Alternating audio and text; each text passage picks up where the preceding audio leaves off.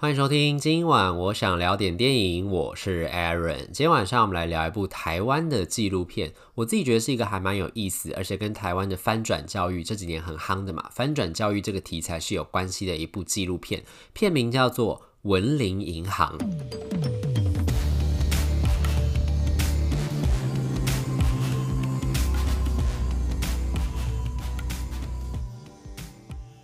这个文林银行并不是那种真实存在在大街小巷里面，大家可以进去里面存钱汇钱的那种银行。它其实是从一间国小的校名来的。这个小学呢，就是新北市树林区的文林国小。那为什么这个小学里面会有这样一间文林银行呢？这个银行主要的工作呢，其实就是发行一种货币，叫做文林币。这个文林币呢，其实有一点点像是我们以前上小学的时候，或者是有些我不知道有人中学有没有啦，应该是小学的时候啦。就是老师不是如果表现良好的话，可能会给你一个好宝宝贴纸或者是什么优良勋章等等这样一种奖励的性质的一种点数。文林币其实大概就这种感觉，可是它又不止于此。文林币它其实有更多的功用，是它真是真的可以在这个文林国小里面进行某一种程度的金融交易。就是呢，如果学生表现良好的话，老师可能会发文。零币给这个学生，比如说他成绩很好，或者是他上课的时候担任什么干部，或者是担任某个小老师，或者是他放学的时候有去帮忙打扫外扫区、公共区域，然后维持大家的环境整洁等等。就是这些，只要这些学生有做一些正向的这些活动，老师都可以用文林币来打赏这些学生，或是当成一种薪资的方式，薪水去支付给学生。这些学生到时候累积了这些财富，文林币之后可以干嘛呢？他们可以拿去学校里面有一个叫做文林干嘛点，就是他们开了一个类似是福利社的这种小小的柜位，可它里面用的并不是真实的这种金钱，真实世界的金钱，它用的就是文林币。所以小朋友呢，如果到时候表现很好，赚了很多钱的，话或是他们付出了很多劳力，他们帮忙就是帮大家服务，做了很多事情，然后得到老师的赞许，给了他很多文林币，他到时候就可以拿这些钱去交换他想要的一些东西，不只是一些文具，不只是一些礼物，或者是有一些糖果等等，只要老师主任有把这个礼物放在奖品放在这个货架上面，然后有标价说文林币要多少钱，这些学生到时候都可以用文林币去买到这个东西，所以其实这算是一个还蛮创新的一件事情。那为什么这个文林币当时会出现呢？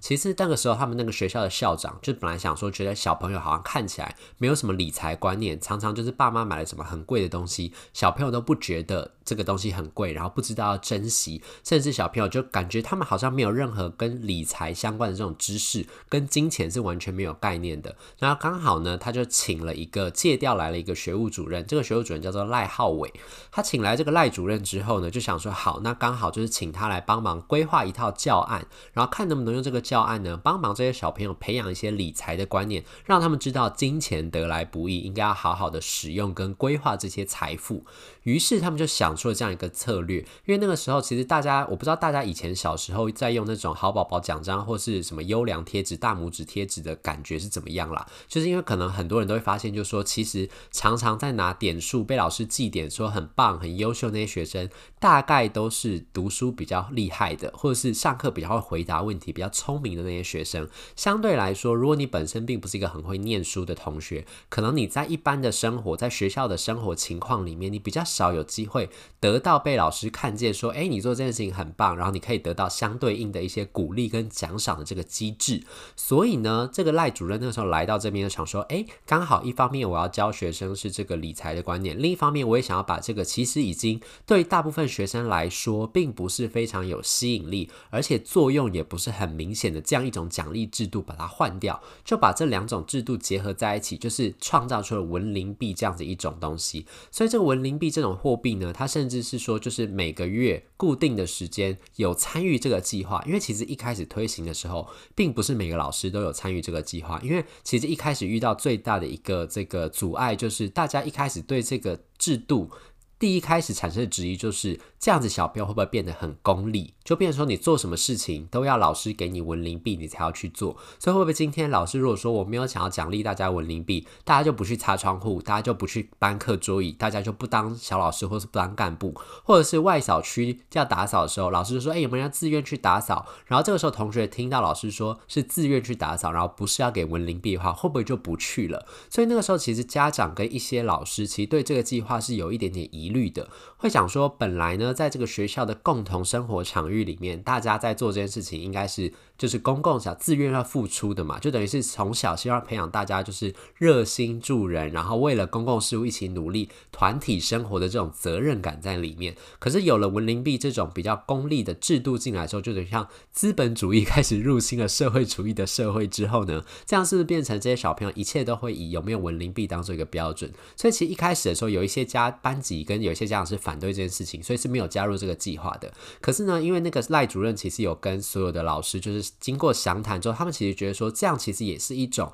让学生提早知道外面现实世界的一种情况是什么样子的。而且那个时候，其实有一个家长会的家长在就会议上面，校会议上面跟家长会上面讨论的时候，其实他是对这件事情非常反感的。他他甚至觉得，就是说，如果说今天这些学生来做什么职务，比如说担任班长或者担任风纪股长或者做什么事情的时候，老师都有给他给他相对应的文林币的话，这样算不算是一种雇佣行为？那有雇佣行为的话，是不是就有劳基法的问题？那有劳基法的问题，是不是学校就是违法？就是把这件事情，把这整个教案看成是一个很严肃的事情，就觉得说这样子的话，学校在做这个实验，是不是这种教育的一种呃新的教学方式，是不是有触法的疑虑？不过后来他们其实有去询问一些就是那种法治基金会的一些呃有经验的一些志工或者是专家，他们就说，其实因为毕竟它是一个教学行动、教学的活动，它是只限于在这个学学校里面。虽然说这些学生他们是有办法可以拿这些文林币去交换到一些些他们想要买到的东西，或他们想要得到的东西，不过这个东西都是在教学团队，就是在主任跟老师还有家长的监督之下完成的。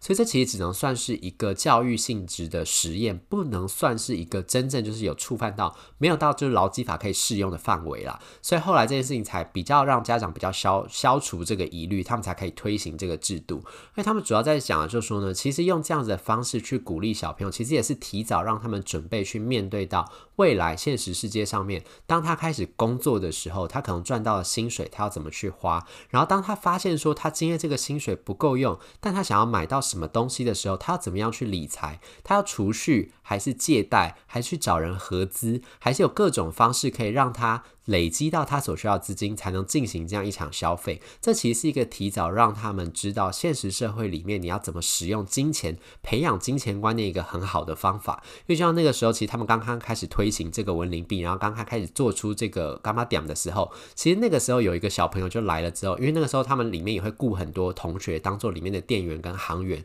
他们就进行这样的工。他们在里面打工的话，可以得到一定比例的这种薪资，就得到文林币。所以其实小朋友都很乐意去做这件事情。那其他小朋友如果没有这个职务的话呢，也可以拿着文林币去到这个柑仔店里面做一些消费，买一些糖果啊，买一些文具啊。虽然说文具应该都是大家就是最不喜欢的，他们后来也有发现，就是他们老师那个时候本来进货文具的时候，本来以为说学生嘛，就是上课一定都会遇到用到文具，所以他们到时候有了文林币之后，这种东西应该就会变成他们必须要去买的一些商品，他们就进了很多文具，就发现小朋友根本就不买文具，因为这些小朋友那个时候呢，就说因为家长一定会准备文具给小朋友，所以他们干嘛要花自己辛苦赚的钱去买那个文具？他们那辛苦赚钱是买自己想要的东西啊，所以糖果啊、饼干、零食就卖得非常非常的好。然后就有很多的小朋友在下课的时候就会去买这个零食。可刚开始办这个活动的时候，其实有一个小朋友那个时候就忘记带到自己的文林币，他身上是没有钱的，他就进去，可是他很想得到那个东西的时候，他怎么办呢？小朋友嘛，就哭，哭了之后呢，那些同学都很担心，就想说不知道怎么处理这个情况，只好叫主任跟老师去处理。